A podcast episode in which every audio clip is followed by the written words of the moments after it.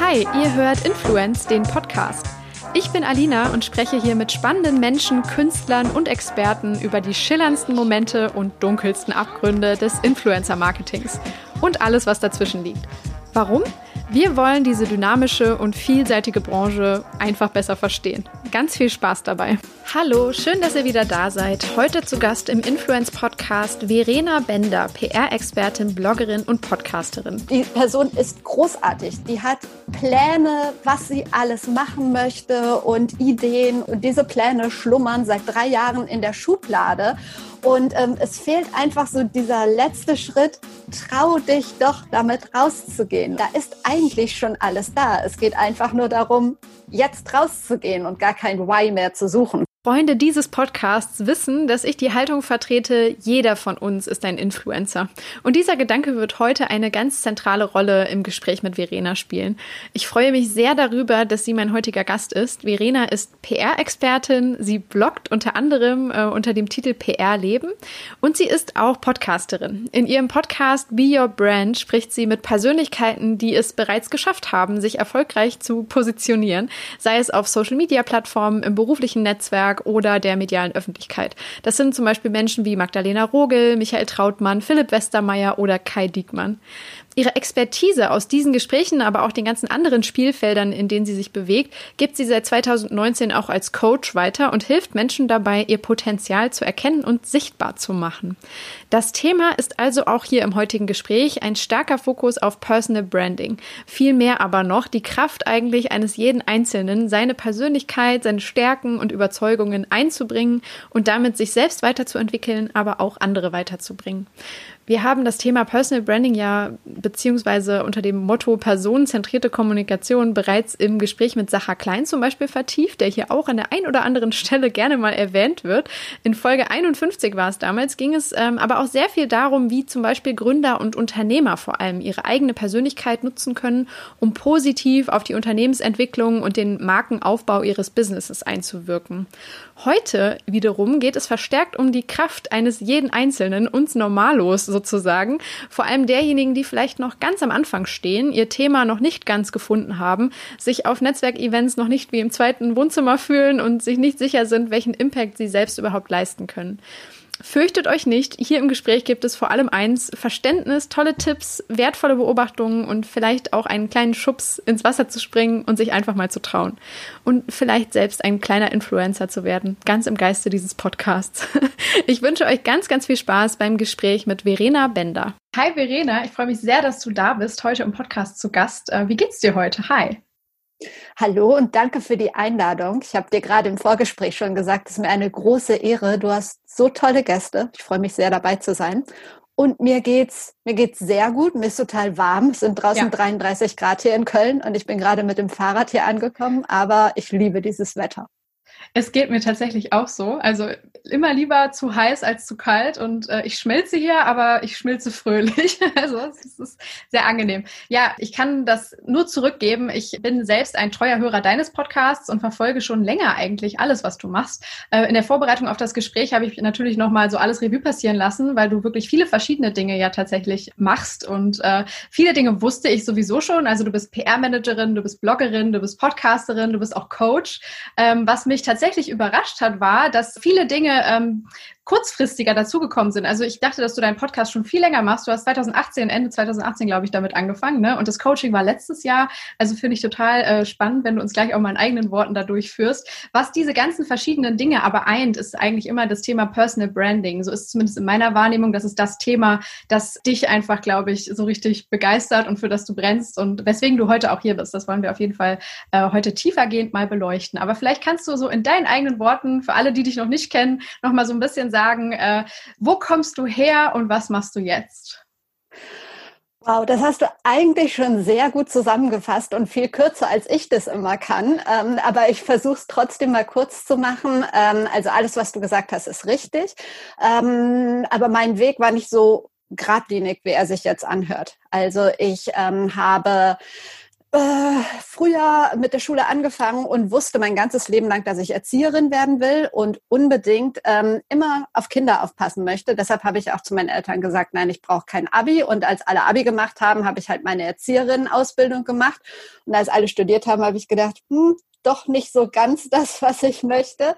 Und ähm, dann habe ich, weil ich dann noch Fachabi hatte, ähm, angefangen zu studieren, ähm, Pädagogik und Psychologie, was ich mega spannend fand, aber auch gemerkt, ja, das ist nicht so ganz meins. Und in dieser Zeit fand ich Journalismus total spannend und habe dann angefangen, für die Lokalzeitung bei uns in Lüdenscheid zu schreiben. Ich bin einfach hingegangen und habe gesagt, ich hätte gerne mal den Chefredakteur gesprochen und ähm, ich würde gerne für Ihre Zeitung schreiben. Und irgendwie hatte ich dann einen Probetermin und habe angefangen zu schreiben. Aber um es alles ein bisschen abzukürzen, danach bin ich zum Radio gegangen, ähm, habe nach dem Studium ein Volontariat da gemacht, ähm, bin dann nach Köln zu RTL, habe dort als Redakteurin und Reporterin gearbeitet und bin kurz danach ähm, auf die böse Seite gewechselt, sagen wir mal, auf die PR-Seite und ähm, habe als PR-Managerin angefangen. In erster Linie mache ich TV-Promotion und Radio-Promotion, weil ich da halt herkomme und ähm, mich in dem Bereich auskenne. Als ich mit PR angefangen habe, wusste ich nicht, was PR ist, weil die Agentur hat jemanden gesucht, der gute Kontakte im Fernseh- und im Radiobereich hat und journalistisch denken kann. Und da dachte ich, das kann ich und alles andere werde ich vielleicht lernen oder auch nicht und ähm, habe dann da angefangen und dann kam das, was du gerade erzählt hast. Ja, wundervoll. Ähm, tatsächlich machst du den Blog ja schon recht lang, ne? Der ist, glaube ich, 2015 an den Start gegangen. Ähm, war das dann so der erste Schritt, wo du dich dann äh, schon direkt auch mit dem Thema Personal Branding auseinandergesetzt hast? Oder war das so eine ganz andere, so eher organische Entscheidung? Vielleicht, dass du einfach über dein Leben geblockt hast oder so. Was war da der Aufhänger, damit anzufangen? Der Aufhänger war nicht Personal Branding, sondern ähm, ich hatte Bock irgendwie zu bloggen und habe da zu meinem damaligen, doch er war da schon mein Mann, habe ich gesagt, ich würde gerne einen Blog starten und ich weiß aber nicht, worüber ich schreiben soll.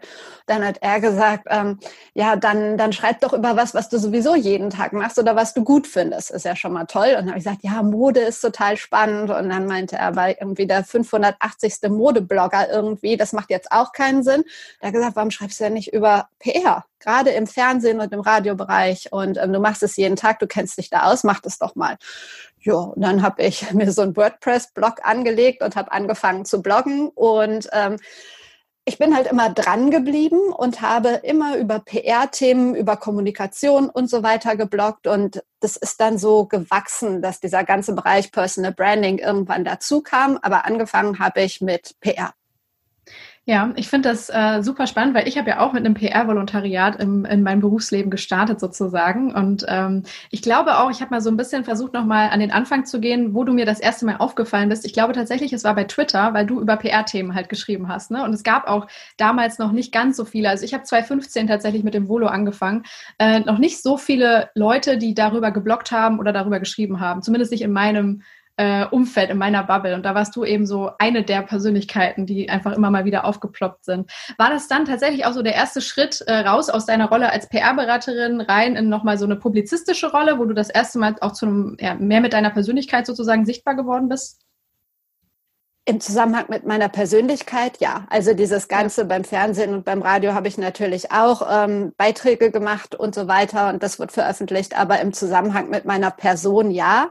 Ähm, was du gerade gesagt hast, finde ich total lustig. Ähm, du hattest ja vor einiger Zeit den Sacher Klein im Podcast und mit dem habe ich ähm, auch guten Kontakt und wir haben vor einem Jahr ungefähr für seinen Podcast ähm, für Talking Digital gesprochen und da ging es auch um das Thema Bloggen und er war der Meinung, dass ich ja total spät angefangen habe damit und ähm, relativ spät in diesen Bereich Blog eingestiegen bin und dass es ja dann aus seiner Sicht trotzdem so erfolgreich war. Und du sagst jetzt, ähm, das war so am Anfang deiner Zeit und äh, da gab es noch nicht so viel. Deshalb finde ich diese Perspektive voll spannend. Ja, genau. Also ich glaube auch Medium, eigentlich genau wie du es am Anfang erklärt hast, ähm, das Medium-Blog gab es schon länger, aber halt immer zu den klassischen Themen, ne? Lifestyle, Beauty, Inspiration.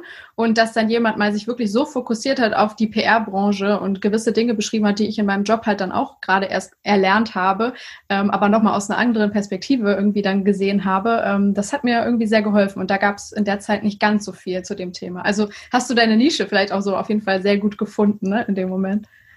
Ja. Wahrscheinlich, ja, ganz unbewusst, aber anscheinend schon, ja. Und wann wurde dann das Thema Personal Branding bei dir tatsächlich relevant? Wir sind jetzt schon so ein bisschen drumherum gelaufen. Ähm, ich muss sagen, für mich ist es immer noch ein relativ neuer Begriff, obwohl er eigentlich irgendwie äh, gelernte Mechaniken irgendwie beschreibt oder etwas beschreibt, was eigentlich sowieso schon von vielen Leuten gemacht wird, vielleicht mehr oder weniger erfolgreich. Ähm, aber wann war wirklich dieser Begriff da und wann hast du gesagt, boah, daraus mache ich jetzt vielleicht mehr, auch für mich persönlich oder der begeistert mich so, dass ich darüber mehr lernen will? Mhm. Gute Frage. Kann ich, ich muss mal zurückdenken. Ich glaube, eine Bekannte hat zu mir ähm, gesagt, Mensch, du kennst dich so gut aus in dem Bereich Personal Branding. Eigentlich genauso wie damals mit der PR. Habe ich gedacht, ja, Personal Branding. Ähm, was genau äh, meint sie jetzt damit? Aber irgendwie hat sie recht. Also zum einen, für mich ist Personal Branding so eine Mischung ähm, aus PR und Persönlichkeitsentwicklung. Also eigentlich ist Personal Branding dieser Begriff, ähm, den gibt es, glaube ich, seit 1997 oder so. Und ähm, der Begriff heißt ja eigentlich äh, Personenmarke. Und im Prinzip finde ich den Begriff total blöd, weil eine Person oder ein Mensch ist ein Mensch und eine Marke ist eine Marke.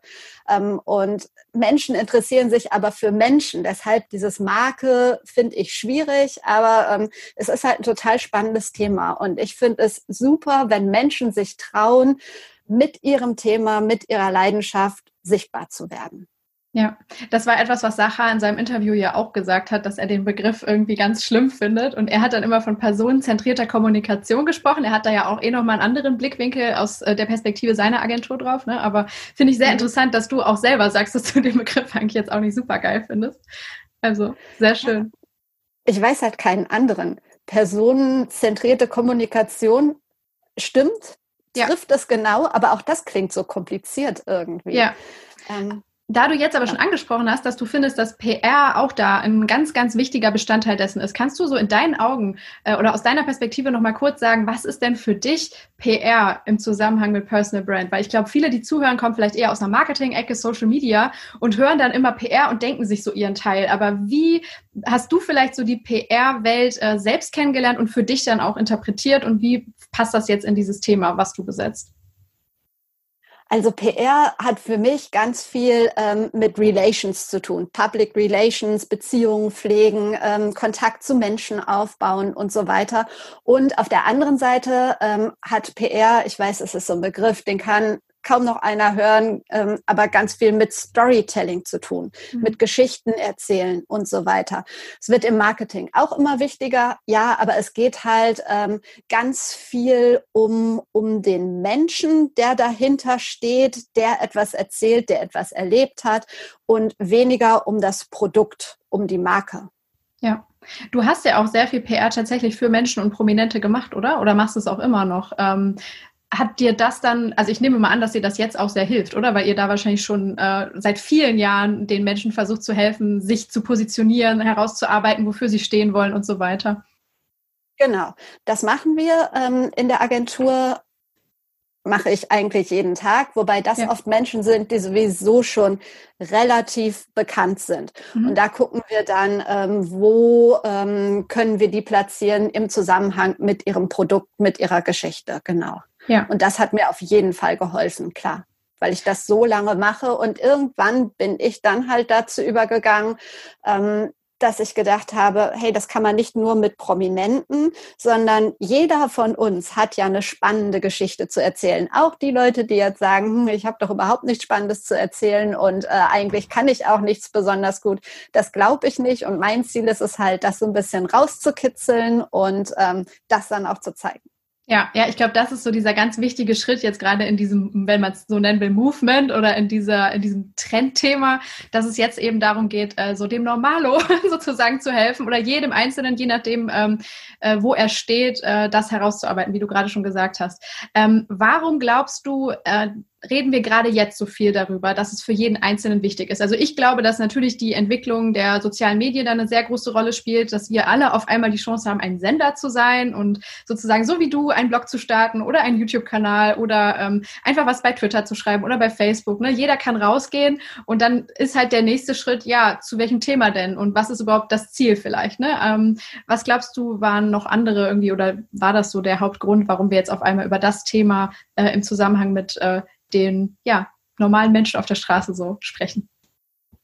Ich glaube, dass das damit zu tun hat, aber auch, dass sich unsere Arbeitswelt total verändert hat. Also wir mhm. arbeiten nicht mehr so wie die Generation unserer Eltern ähm, von äh, Abi bis irgendwie zur Rente in einem Job. Das ist ganz anders geworden. Und ähm, es ist toll, wenn du, oder jeder strebt auch was anderes an, natürlich. Aber auch die Menschen, die sagen, hey, ich finde einen festen Arbeitsplatz toll, für die finde ich trotzdem ähm, Personal Branding wahnsinnig wichtig, ähm, damit sie so ein bisschen zeigen, was sie können. Denn wenn sie dann wieder auf der Suche nach einem anderen Job sind, haben sie sich schon positioniert. Also ich finde immer, dass Personal Branding nicht nur etwas ist für Freelancer oder für, ja, für äh, Leute wie, wie oder für Influencer oder so etwas, sondern dass Personal Branding eigentlich jeden angeht, zumindest wenn er Lust darauf hat. Mhm. Ja, die Lust ist schon mal ein wichtiger Faktor. Ne? Also ich glaube, äh, was viele abschreckt, ist manchmal der Begriff so Branding, ne? dass dann viele Leute denken, ah, okay, muss ich mich jetzt irgendwie verkaufen, muss ich mich jetzt irgendwie keine Ahnung, darstellen und irgendwie so ein bisschen ne, over the top irgendwas erzählen, was ich nicht bin. Also es klingt auch immer so ein bisschen nach so einem, äh, ach, ich weiß auch nicht, so ein bisschen selbstdarstellerisch, was uns Deutschen vielleicht manchmal schwerfällt, was, glaube ich, Sahar auch schon gesagt hat. Ne? Das war immer so ein bisschen das, was mitgeschwungen ist. Erlebst du auch, dass die, ähm, die Ablehnung dem Begriff gegenüber manchmal vielleicht auch so ein Problem ist? Nee, eigentlich nicht. Also in meinem großen, entfernten Umfeld, klar gibt's Leute, die äh, mit dem Begriff nichts anfangen können, aber wenn dann ähm, Menschen zu mir kommen, das sind ja dann schon in der Regel Leute, die grundsätzlich daran interessiert sind und die jetzt auch den Begriff nicht ablehnen, aber die genau wie du sagst, jetzt sagen, ich habe keinen Bock, da irgendwie eine große Show zu machen, das bin ich überhaupt nicht und mich dann vor die Kamera zu stellen und irgendwas zu erzählen, um aber darum geht's ja auch eigentlich gar nicht. Jeder kann ja seinen eigenen Bereich, seine eigene Nische finden, um sichtbar zu werden. Also das bedeutet ja nicht, dass jeder zu einer Rampensau werden muss. Hm. Und weil du es gerade schon gesagt hast, so Nischen, äh, wo man sichtbar werden kann, würdest du sagen, dass das ähm, auch im analogen Bereich stattfinden kann oder ist es vor allem digital? Weil ich habe das Gefühl, wir reden gerade sehr viel darüber, wie kann ich mich auf LinkedIn präsentieren, wie kann ich irgendwie auf Instagram zum Beispiel rüberkommen und da äh, so meine, meine Positionierung finden, meine Brand definieren. Ähm, aber ist es auch ein Thema für die Welt da draußen, die echte Welt sozusagen, die unabhängig vom Digitalen stattfindet? Die Antwort ist ja, ist es auf jeden Fall. Wobei gerade jetzt auch in dieser Zeit mit Corona und Homeoffice und so weiter und so weiter ähm, wird das Digitale ja immer wichtiger. Ähm, trotzdem ist es definitiv auch ein analoges Thema. Also auch wenn ich in einem Unternehmen arbeite, ähm, finde ich es ganz wichtig, ähm, als Angestellter zu zeigen, ähm, wofür stehe ich denn eigentlich? Was sind meine Stärken? Was sind meine Interessen? Ähm, manche gehen jeden Tag arbeiten, machen einen super guten Job und warten irgendwie, bis der Chef dann kommt und ihnen ein Projekt gibt, ähm, weil sie es so gerne hätten und weil es ja in ihrem tiefsten Inneren total gut zur eigenen Person passt.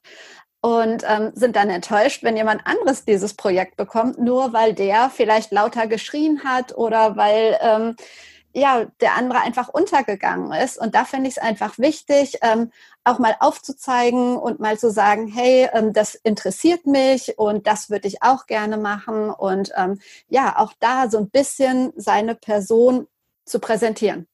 Ähm, so, du bist jetzt auch Coach, das heißt, du hilfst ganz aktiv Menschen dabei, ihre Marke zu definieren oder zu finden oder überhaupt erst mal herauszufinden, äh, wofür sie denn eigentlich stehen können. Ne? Äh, was sind dann die, die klassischen Schritte? Also vielleicht der, der das Erste, was du mit denen überhaupt erstmal besprichst und wie geht es dann weiter, damit man irgendwann zu, ja, ich weiß nicht, einem Ziel kommt? Gibt es überhaupt ein Ziel? Ähm, wie sieht das in der Praxis aus? Oft kommen Menschen zu mir, die eigentlich schon so ein bisschen so ganz grob ihre Nische gefunden haben. Ja. Ob das jetzt ähm, ein Ernährungsberater ist oder ein Personal Trainer, der selbstständig ist, der gerne die Kunden besser ansprechen möchte und so weiter.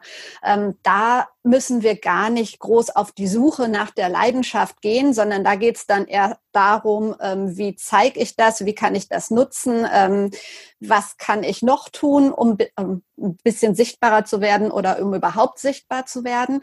Und ähm, bei den Menschen, die es jetzt überhaupt noch nicht wissen, wo sie hinwollen, ähm, da ist natürlich ganz viel Arbeit auch an der eigenen Person erstmal gefragt und äh, ganz, ganz viel Ehrlichkeit auch sich selbst gegenüber. Hm. Ist nicht immer so einfach, könnte ich mir vorstellen in der Praxis, oder? Das stimmt. Doch jeder, der zu mir kommt, ist ja schon mal bereit dazu. Das und das finde ich halt ähm, ganz wichtig. Und es ist genauso wie mit, ähm, weiß ich nicht, wie mit einem äh, Vegetarier, der ähm, andere davon überzeugen will, kein Fleisch zu essen. Also wenn du sowieso mit dem Gedanken spielst, dann ist es natürlich äh, einfacher, demjenigen dann zu helfen, irgendwie auch Vegetarier zu werden. Aber jemanden jetzt zu bekehren, der jeden Tag fünf Schnitzel isst, also warum sollte man das tun? Und genauso ist es bei mir. Also wer zu mir kommt, dem helfe ich gerne. Und äh, wer das nicht möchte, dem, dem kann ich dann halt auch nicht weiterhelfen. Ähm, jetzt arbeite ich ja auch selber in der Markenstrategie und da haben wir immer so ähm, viele klassische Methoden oder Dinge, die wir dann durcharbeiten. Ne? Also ich glaube, so die bekanntesten Dinge sind wie, äh, definier erstmal dein Why, ne? dein How, dein What und äh, vielleicht auch deine Mission, deine Vision. Ähm, ist es beim Personal Branding genauso? Ja, grundsätzlich ist es so.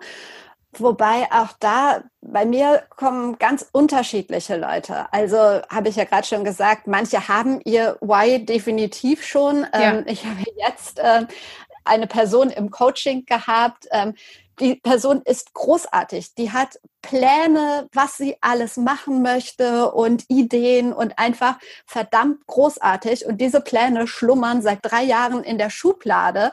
Und ähm, es fehlt einfach so dieser letzte Schritt, trau dich doch damit rauszugehen und dass ja. man da so ein bisschen Struktur reinbringt und so ein Timing und ähm, guckt, wie man und wann man was macht. Aber da ist eigentlich schon alles da. Es geht einfach nur darum, jetzt rauszugehen und gar kein Why mehr zu suchen. Wobei das natürlich auch, ähm, klar, wenn das jemand möchte, gehört das auf jeden Fall auch dazu.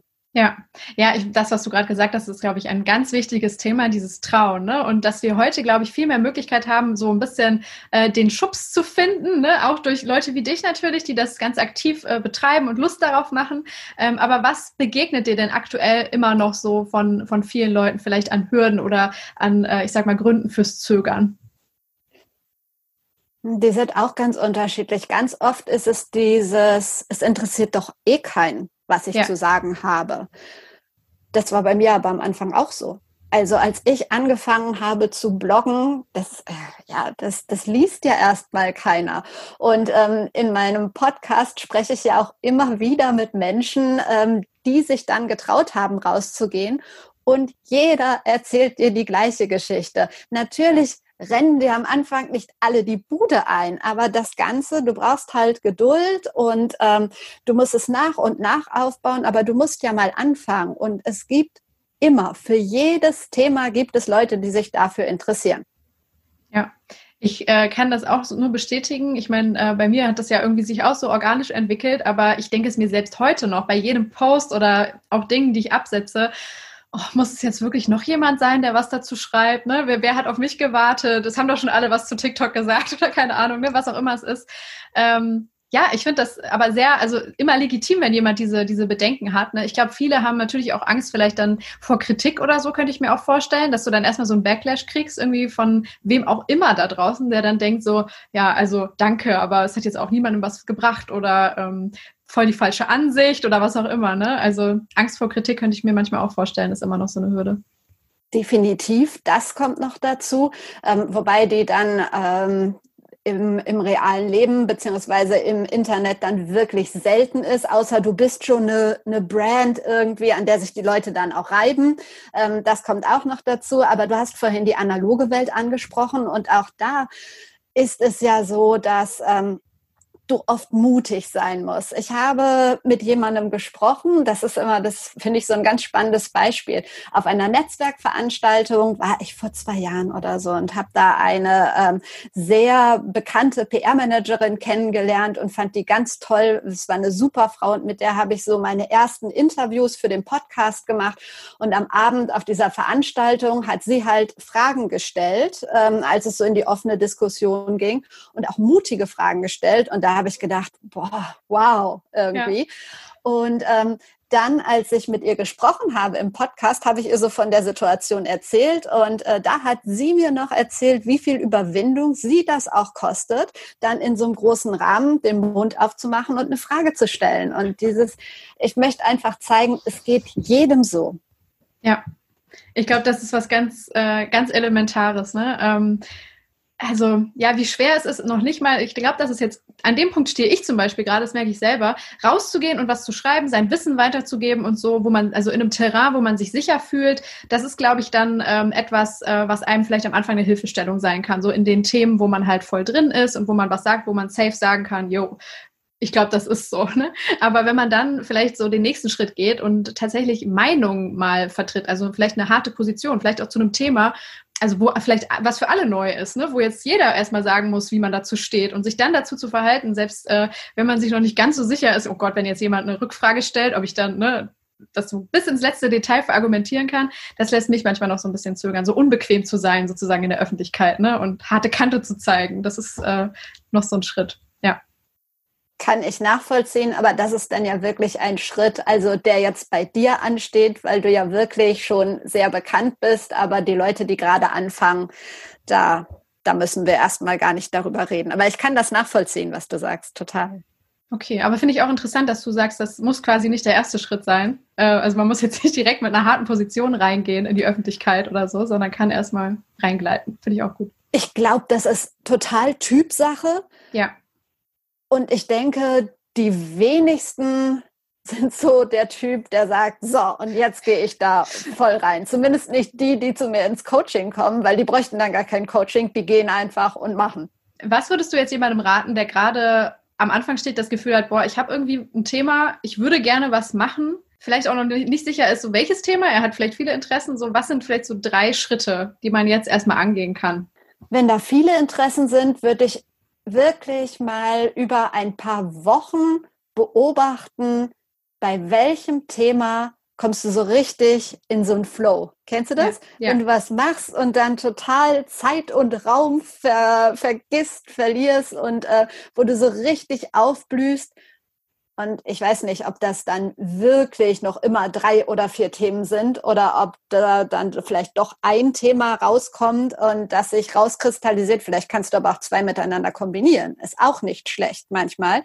Ähm, und was ich auch ganz gut finde, sich einfach mal in seinem Umfeld so ein bisschen ähm, Meinungen einzuholen. Jetzt nicht bei dem, bei der aller, allerbesten Freundin ähm, und auch nicht bei jemandem, der total kritisch einem gegenüber ist, aber so aus dem Bekanntenkreis. Ähm, bei welchem Thema würdest du mich zuerst um Rat fragen? Ja. Finde ich immer eine ganz gute Frage. Ja. Dass man so rauskriegt, ähm, wofür man brennt und ähm, ja, dann anfängt, ruhig mal damit ein bisschen sichtbar zu werden. Und äh, gibt es so Dinge, mit denen du vielleicht manchmal auch versuchst, also eben zu schubsen und so ein bisschen zu locken auch? Was wären für dich die, ich sag mal, die Vorteile, die du jetzt auch vielleicht bei dir selber festgestellt hast? Äh, was gibt es dir, rauszugehen und sichtbar zu sein? Außer jetzt vielleicht von, äh, oder was mir zuerst einfällt, das Netzwerk, ne? Man lernt Leute kennen, man kriegt vielleicht andere Möglichkeiten. Was sind für dich so die, die Benefits? Das Netzwerk auf jeden Fall. Selbstbewusstsein, ganz viel. Also wie gesagt, du musst am Anfang gehst du immer in Vorleistung und mhm. dann, ähm, dann kriegst du aber auch wahnsinnig viel zurück, finde ich. Was ist noch ein Vorteil?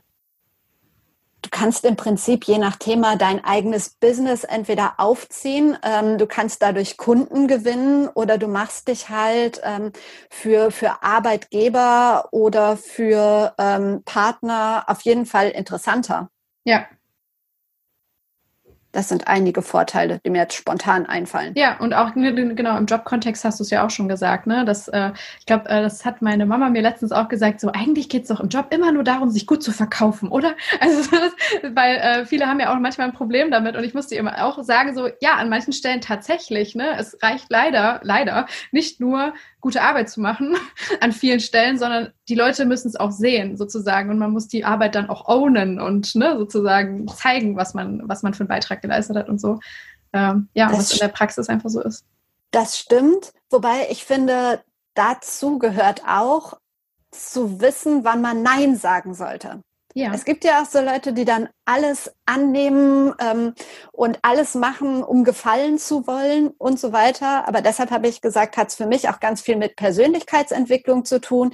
Immer dieses, will ich das wirklich? Passt das jetzt zu mir? Oder ist das jetzt irgendeine Sackgasse, in die ich dann reinlaufe, die mache ich nur, um zu gefallen, aber es bringt mir eigentlich nichts auf meinem Weg. Das muss man natürlich immer so ein bisschen abwägen, finde ich, weil ja. sonst, sonst kommt man auch nicht weiter, wenn man so tausend Sachen nebenbei macht.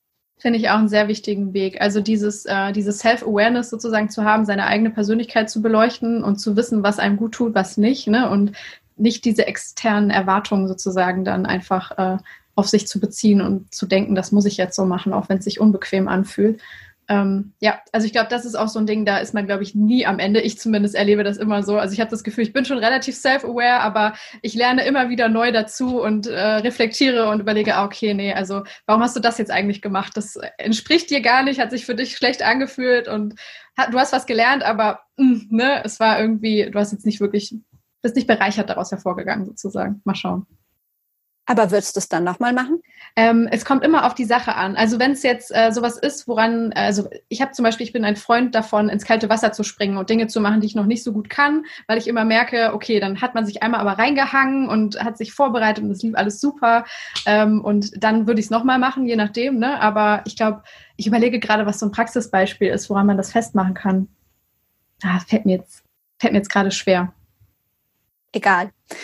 Aber genau das, was du gesagt hast, ähm, du machst es und ich glaube, das wird auch oder ist auch bei jedem Menschen so, ähm, dass es immer wieder Sachen gibt, wo man nachher denkt, ah nee, hätte ich mir jetzt sparen können. Aber wenn du die Sachen dann fünfmal machst, genau so, genau das Gleiche nochmal, genau. obwohl du schon zweimal gesagt hast, hätte ich mir auch sparen können, das ist vielleicht nicht ganz so schlau, aber einfach Dinge auszuprobieren und sich weiterzuentwickeln und auch mal in Sackgassen zu laufen, das gehört absolut dazu. Und ich glaube, das wird man auch bis ans Ende seines Lebens machen. Ja, ich glaube, das ist dieser Punkt so, ne? Man springt rein und dann reflektiert man und versucht es beim nächsten Mal vielleicht anzupassen oder etwas besser zu machen oder so, ne? Ja, genau. Ich glaube, das sind diese Dinge.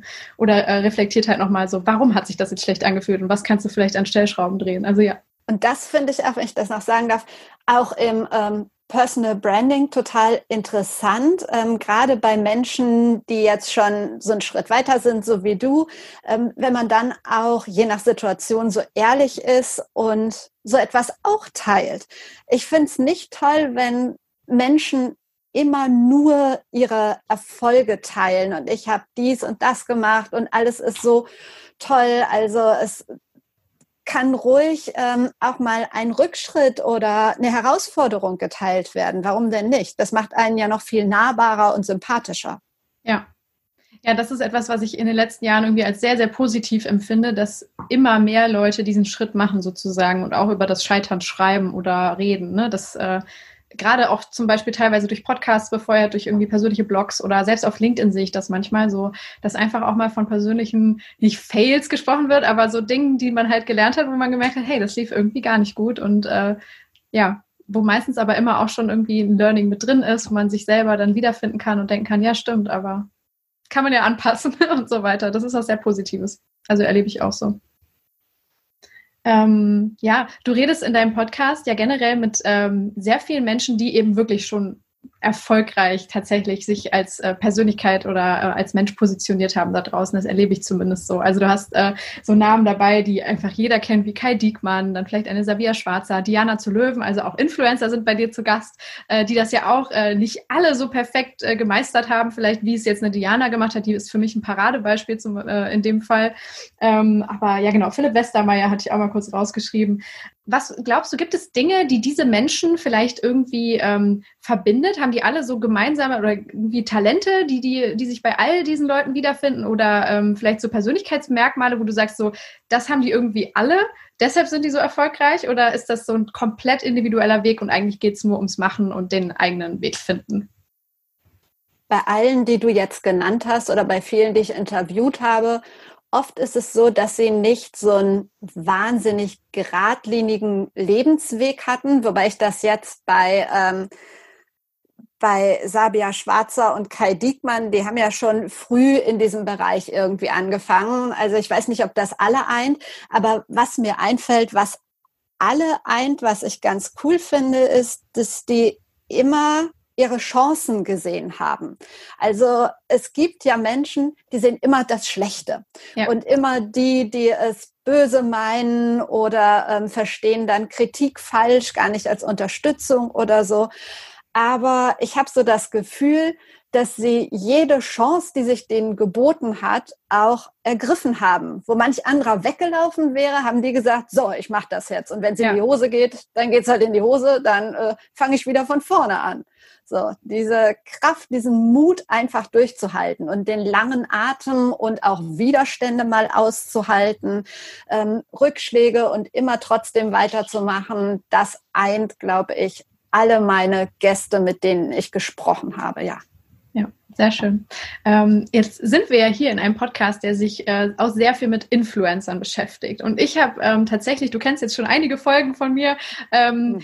auch gerade so im letzten Jahr so diese, diese Erkenntnis gewonnen, ähm, dass so wie du gesagt hast, irgendwie jeder kann ähm, wie, äh, sichtbar werden oder hat etwas, was ihn besonders macht. So sage ich auch, jeder hat die Kraft, andere Menschen in ihrem Denken und Handeln zu beeinflussen, ne, auf positive Weise. Und du hast jetzt im Endeffekt schon viele Dinge beschrieben, die das einfach untermauern. Ähm, und für mich ist das in gewisser Weise die Definition eines Influencers. Ne? Jemand, der andere Leute beeinflussen kann. Sowohl zum Positiven als auch zum Negativen, aber der einfach eine quasi, äh, der Dinge ins Rollen bringen kann durch äh, sein Auftreten. Äh, würdest du dann sagen, dass diese Persönlichkeiten, äh, diese starken Personal Brands, die wir jetzt vielleicht als eher Journalisten, Wissenschaftler oder Experten in ihrem Feld wahrnehmen, auch Influencer sind? Definitiv. Also aus meiner Sicht, ich bin keine Expertin im Bereich Influencer Marketing, so wie du. Ähm, für mich ist dieser Begriff ähm, Influencer trifft auf jeden zu. Ob du jetzt einen beeinflusst oder deine zwei Millionen Follower, ob es eine Mutter ist, die äh, auf ihr Kind Einfluss nimmt, einen Lehrer, der auf seine Schüler, also jeder ist für mich praktisch ein Influencer den Punkt Lehrer, den du gerade angesprochen hast, finde ich auch total faszinierend, weil was ich immer versuche, ist eigentlich Leuten in irgendwie Vorträgen oder äh, bei Gesprächen oder so ähm, mitzugeben, sie dafür ein bisschen zu sensibilisieren, dass sie alle diese Kraft haben, sozusagen, ähm, andere weiterzubringen. Und bei Lehrern ist es ja eigentlich das beste Beispiel. Ne? Also ich kann mich jetzt noch an gewisse Dinge zurückerinnern, ähm, wo ich weiß, boah, da hat mich mein Lehrer tatsächlich so positiv oder nachhaltig beeinflusst oder auch irgendwie entwickelt als Persönlichkeit, so Dinge, die ich damals gelernt habe, die ich auf die ich heute noch zurückgreifen kann. Nicht nur faktisches Wissen, sondern vor allem so persönliche Werte oder ja, so ein Blick auf die Welt vielleicht, ne, der mich geprägt hat. Ähm, und das ist ja was super Schönes und auch sehr so Ermächtigendes für eine Einzelperson, wenn sie irgendwie herausfindet, boah, ich kann hier einen Impact leisten. Äh, andere Leute können was lernen von mir oder finden vielleicht irgendwie ein einen Sinn in irgendwas, was sie tun oder, oder irgendwie, ja, keine Ahnung, irgendwas geht leichter von der Hand, weil ich was gemacht habe oder so. Das ist eigentlich eine sehr schöne Entwicklung, dass wir vielleicht mehr Menschen dazu bringen, das auf einmal zu realisieren und dann positiv hoffentlich einzusetzen. Total. Und was du gerade gesagt hast, ähm, kenne ich auch so von Lehrern, aber leider gibt es ja auch manchmal das Gegenteil. Das also stimmt. Also Menschen, ja. wo du denkst, meine Güte, wenn du, äh, ich habe wahnsinnigen Respekt vor Lehrer. Ich komme aus einer Lehrerfamilie und ähm, deshalb, das soll überhaupt kein Bashing sein, aber es gibt ähm, wahrscheinlich wie in jedem Beruf Leute, wo du einfach denkst, warum machst du das denn? Ja. Und ähm, nie ist man zu alt, um sein Leben nochmal zu ändern und irgendwie vielleicht doch seine Leidenschaft zu suchen und dann was machen, was einen selber glücklich macht, wo man vielleicht dann noch positiv Einfluss nehmen kann auf andere Menschen.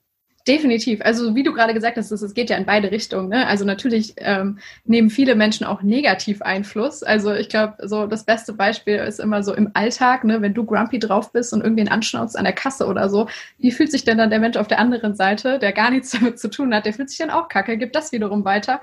Also es sind manchmal schon so kleine Details, ne? die äh, irgendwie die Laune bei sehr vielen Menschen dann an dem Tag vielleicht runterziehen oder so.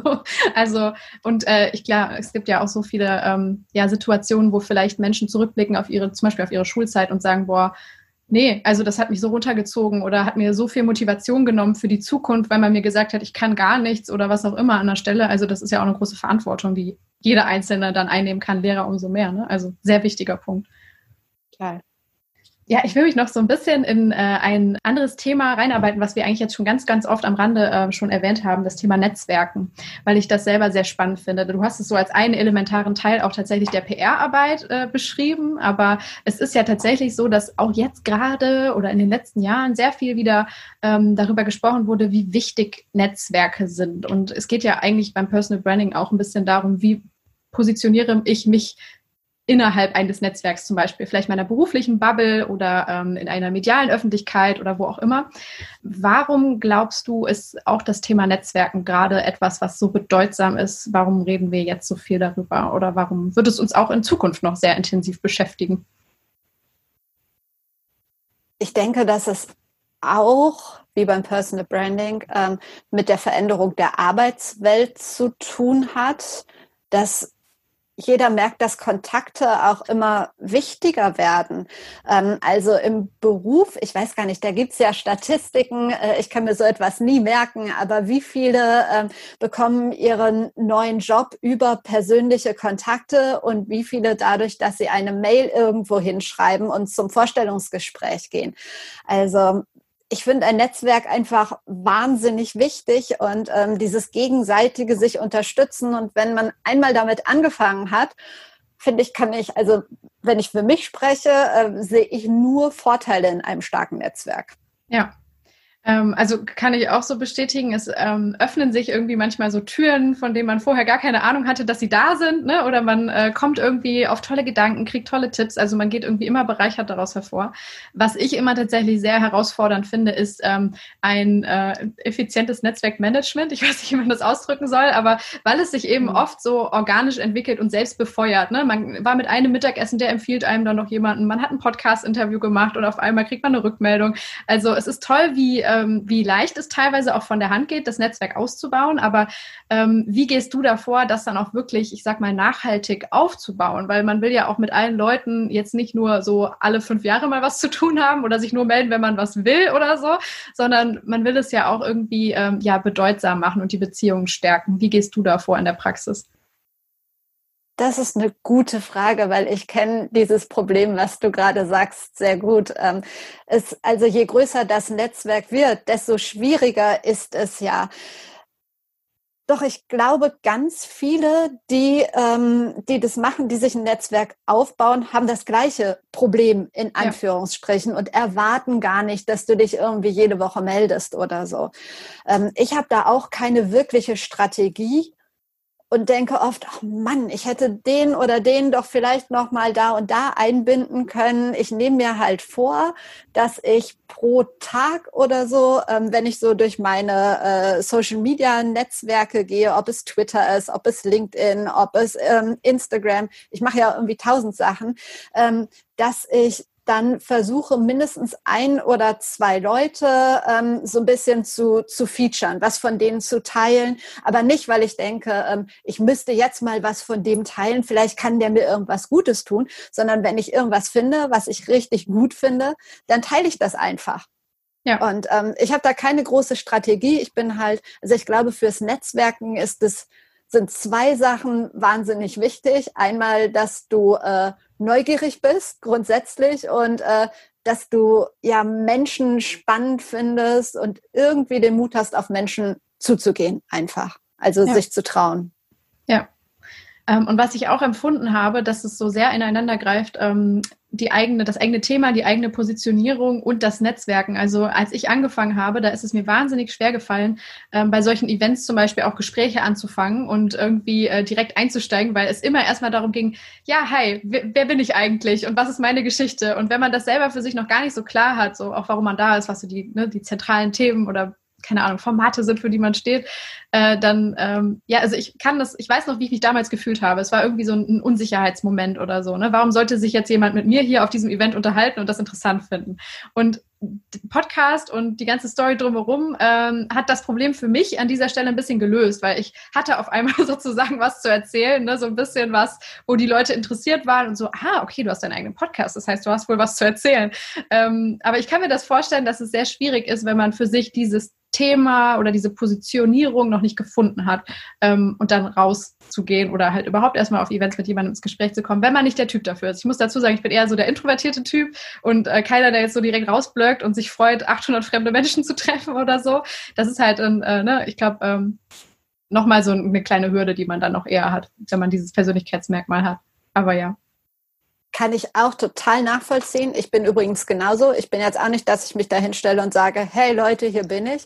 Ähm, ein guter Trick ist dann oft, sich einfach dazuzustellen zu Leuten genau. und ähm, dann ein bisschen zuzuhören und äh, wenn man das Gefühl hat, man könnte vielleicht mal eine Frage stellen, sich so ein bisschen einbringen und dann entsteht das eigentlich automatisch, habe ich die Erfahrung gemacht. Ja, das ist sehr gut, genau. Dieses stumme erstmal nicken und fröhlich zuhören und so und dann halt seinen Moment finden, wenn man irgendwie irgendwas beitragen kann oder Fragen stellen. Das finde ich auch sehr gut. Ja, das ist äh, eine sehr gute Strategie. Das stimmt. Das habe ich damals auch so gemacht. Ach cool. Äh, ja, so der Einstieg für mich waren tatsächlich auch die Global Digital Women. Also das war äh, halt so eine Eventreihe, mit der ich mich auf Anhieb irgendwie identifizieren konnte, weil es äh, ja es war ein Frauennetzwerk, aber Männer waren theoretisch auch eingeladen. Es gab jedenfalls immer mal welche hier auch in Köln, die dabei waren. Und es ging um Digitalthemen. Also ne, wenn man so im äh, digitalen Marketing arbeitet, da habe ich mich halt auch inhaltlich so ein bisschen abgeholt gefühlt, äh, aber auch um politische und gesellschaftliche Fragen. Also äh, ich erlebe es als äh, eine sehr positive Entwicklung, dass es heutzutage halt mehr dieser ähm, ja, ich sag mal, etwas offeneren Netzwerke gibt, die, wo man auch einfach hingehen kann, sozusagen, oder auch Meetups, ne, gibt es ja auch von sehr vielen Communities irgendwie in der Stadt, ähm, wo es, ja, ich weiß auch nicht, nicht darum geht, dass man jemanden kennt und eingeladen wird in irgendwelche Hinterzimmer oder so, sondern wo man irgendwie ja einen leichteren Zugang zu hat. Erlebst du das auch so? Absolut, ja. Und ähm, bei mir war es auch GDW. Also ja. deshalb, vielleicht haben wir uns schon mal irgendwo getroffen auf einer Veranstaltung. Ich weiß es nicht. Wenn du auch in Köln warst, da sind immer so viele Leute ja. und irgendwie ist der Abend dann so schnell vorbei und man kann eigentlich nie mit allen reden. Genau. Aber Wahrscheinlich sind wir uns schon mal über den Weg gelaufen. Das kann sein. Ich war bei, äh, ich glaube, der AXA, ich war bei ähm, Super RTL tatsächlich auch. Ja, da war ich äh, auch. Ja, guck. Und das war eine kleinere ja, Runde. Ja. Da hätten wir uns auf jeden Fall gesehen. Wird vielleicht okay. Lustig. Stimmt. Ja, das aber nächste ich, Mal wissen genau. wir dann. Ja, richtig. Schaffst auch nicht immer mit allen zu reden. Ähm, aber ja, kann ich generell nur allen empfehlen, die mal so ihre ersten Schritte wagen wollen. Das ist eine sehr angenehme Atmosphäre, wo man äh, sich wirklich sehr gut aufgehoben fühlt und äh, keine Angst haben muss. das, war, das was sehr, sehr Schönes. Ähm, ja, ich überlege gerade, gibt es noch so, äh, du hast jetzt gerade schon so eine Technik quasi auch nochmal empfohlen, gibt es auch Tools oder so, die, die, du benutzt, um dir, ich weiß auch nicht, um dein Netzwerk zu managen? Das frage ich mich immer, ob irgendwie diese ganzen Netzwerk-Koryphäen vielleicht irgendwie, keine Ahnung, krasse automatisierte Adressbücher haben, die sie irgendwie erinnern, so jetzt musst du dich mal nach fünf Monaten wieder bei Katharina melden oder so. Ähm, wie, wie läuft das oder machst du das so komplett organisch und intuitiv, wie du es eigentlich auch eben besprochen hast? Wenn es solche Tools geben sollte, fände ich das spannend. Ich weiß aber nicht, ob ich das gut finde. Also ja. ich bin da eher so ein, so ein Bauchmensch, wobei man sich da natürlich dann auf den ähm, Feed immer verlassen muss, von Instagram oder Twitter oder LinkedIn, je nachdem, was einem da dann ausgespielt wird. Es tut mir dann immer so leid, wenn jemand hinten runterfällt oder so. Ja. Ähm, aber ich habe keine Technik, wie ich das manage. Nein, ich versuche immer auf ähm, Direktnachrichten zu antworten, egal auf welchem Kanal, außer es sind diese furchtbaren pauschal LinkedIn-Anfragen, die mir eine neue Diät oder eine Immobilie verkaufen wollen und sich gerne mit mir vernetzen möchten und so. Darauf antworte ich nicht. Aber grundsätzlich ähm, finde ich, hat jeder eine Antwort verdient und manchmal kommt man dadurch ja in Kontakt. Wie gesagt, ich versuche ähm, fast täglich, am Wochenende manchmal nicht, so durch den Feed und dann, ähm, wenn ich was toll finde, es auch wirklich zu kommentieren. Das machen auch ja, ich glaube, das machen wenige Leute, dass sie, also viele konsumieren einfach. Vielleicht kennst du das auch von dem Podcast. Ähm, es gibt so viele Leute, die sagen, hey, ich höre deinen Podcast und finde den super, ähm, wo ich gedacht habe, echt, du hörst meinen Podcast? Hätte ich nie gedacht, weil man ja. ist überall mit diesen Personen vernetzt, aber da kam dann nicht mal ein Kommentar oder so. Und jeder von uns freut sich ja auch, wenn er einen Like kriegt oder einen kleinen Kommentar und ähm, darum teilt man ja eigentlich oder darum teilen andere Menschen was. Und ähm, da versuche ich halt äh, viel zu kommentieren, ähm, aber nicht so fake. Wenn ich was blöd finde, dann schreibe ich in der Regel auch nicht, hey, finde ich total blöd, ähm, wenn es mich nicht betrifft, ähm, sondern dass ich Lob ausspreche, dass ich was gut finde, dass ich was weiterteile. Und ähm, wenn man das als Strategie bezeichnen kann, dann ist das meine Strategie, dass ich spannende Menschen aber auch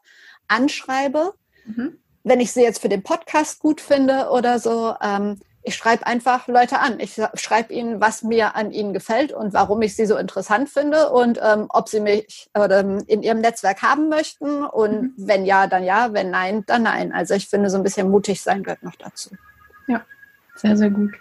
Ähm, wer sind denn deine persönlichen Influencer? Das frage ich meine Gäste jetzt gerne immer am Ende. Ähm, gibt es da welche, wo du sagst, boah ja, die, äh, vor allem welche, die jetzt nicht deine Familie oder dein enger Freundeskreis sind oder so, sondern die Leute, die trotzdem einen Impact auf dich haben? Egal, ob du ihnen jetzt in den sozialen Netzwerken folgst oder ähm, weil sie vielleicht, keine Ahnung, in deinem erweiterten Umfeld sich bewegen.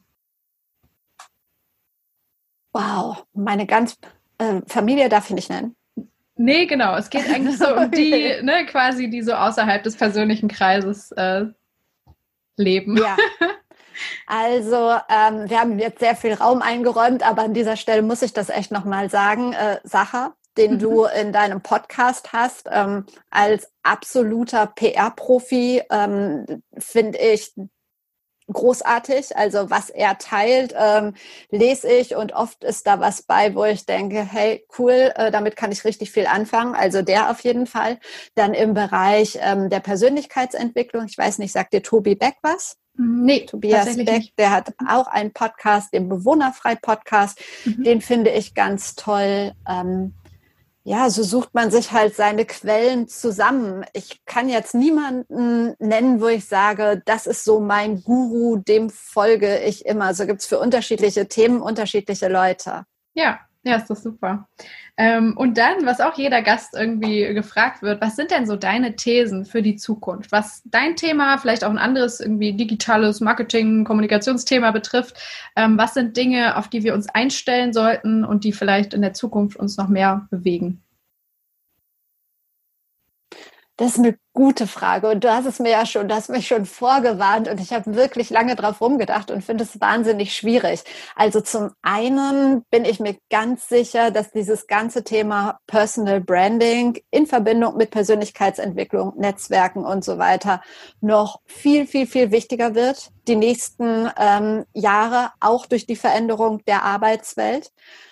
Das wäre eine meiner Thesen. Und das andere, ich bin mir sicher, dass ähm, die klassischen Medien nie wirklich an Bedeutung verlieren werden. Also ganz viele sagen, ja, ja, es wird alles, es geht alles nur noch in Richtung Influencer-Marketing und äh, Zeitungen und Fernsehen braucht kein Mensch mehr. Aber da bin ich der Meinung, dass das nicht so ist und dass es auch in den nächsten zehn oder ganz mutig 20 Jahren so bleiben wird, dass die Medien, die es ähm, schon immer gab, also Radio, Fernsehen und, und Print, dass es die auch weitergeben wird. Natürlich wird sich da ein bisschen was ändern, aber die werden nicht wegfallen.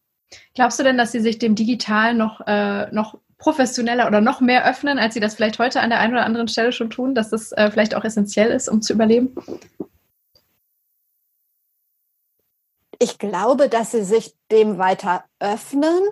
Auf der anderen Seite glaube ich, dass es auch welche geben wird, die ähm, genau den anderen Weg gehen werden. Also Zeitschriften zum Beispiel, ich glaube, so Promi-News wie, ähm, darf ich jetzt gar nicht sagen, weil wir auch mit denen zusammenarbeiten, aber Zeitschriften, die nur äh, Klatsch und Tratsch über ja. Promis berichten, weiß nicht, ob man das dann noch so braucht. Aber so etwas wie, wie heißen die alle? Landlust mhm. oder Flow, diese ganzen ja. Achtsamkeitszeitschriften, ähm, dass die Menschen sich dann wirklich zurückziehen wollen, kein iPhone, kein iPad, sondern sich hinsetzen wollen mit einer Zeitschrift, die anfassen wollen, umblättern wollen und sich genau diesen Themen widmen, die halt überhaupt nichts mit dem digitalen Leben zu tun haben, sondern nur mit der Person und seiner Umgebung und dem eigenen Leben. Ja, absolut. Also diese Prognose würde ich teilen mit dir. Weil, ähm, ja, vielen, vielen Dank, Verena. Es hat sehr viel Spaß gemacht. Äh, ich finde es toll, dass du äh, ja dein Wissen geteilt hast, deine Erfahrungen und Eindrücke und äh, ich habe sehr, sehr viel mitgenommen. Vielen Dank, dass du da warst. Vielen, vielen Dank und ähm, mach weiter so, weiter so spannende Gäste. Ich bin ein großer Fan.